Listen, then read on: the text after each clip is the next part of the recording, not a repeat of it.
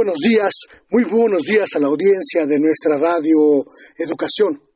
La querella judicial que ha interpuesto la exsecretaria de Economía, Tatiana Cloutier, en contra del articulista Alfredo Jalife, ha abierto un debate largamente postergado en México, los límites a las expresiones públicas de los comunicadores.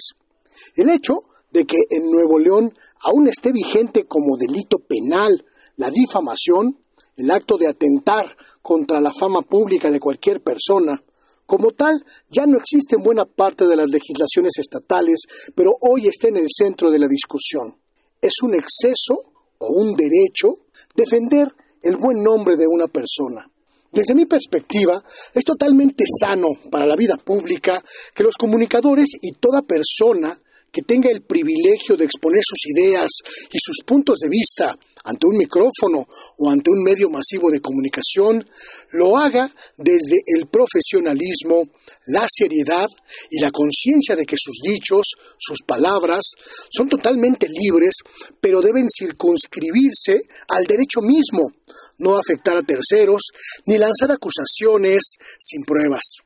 El micrófono no es y no debe ser una carta abierta para mentir, tergiversar, señalar sin pruebas, ni para erigirla como una arma infalible contra adversarios ideológicos o de ninguna otra índole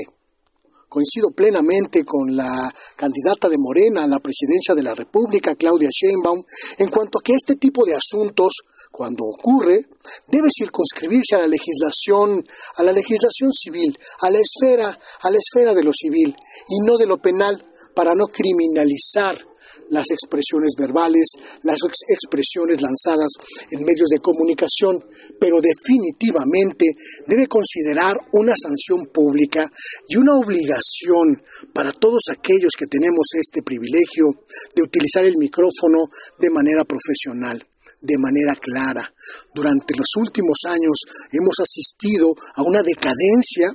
de las expresiones públicas de los medios de comunicación que tergiversan, que dañan, que atacan, incluso pueden constituirse en un golpismo institucional contra las autoridades legítimamente electas y esto esto debe cesar, pero sobre todo debe acotarse siempre al marco de la ley.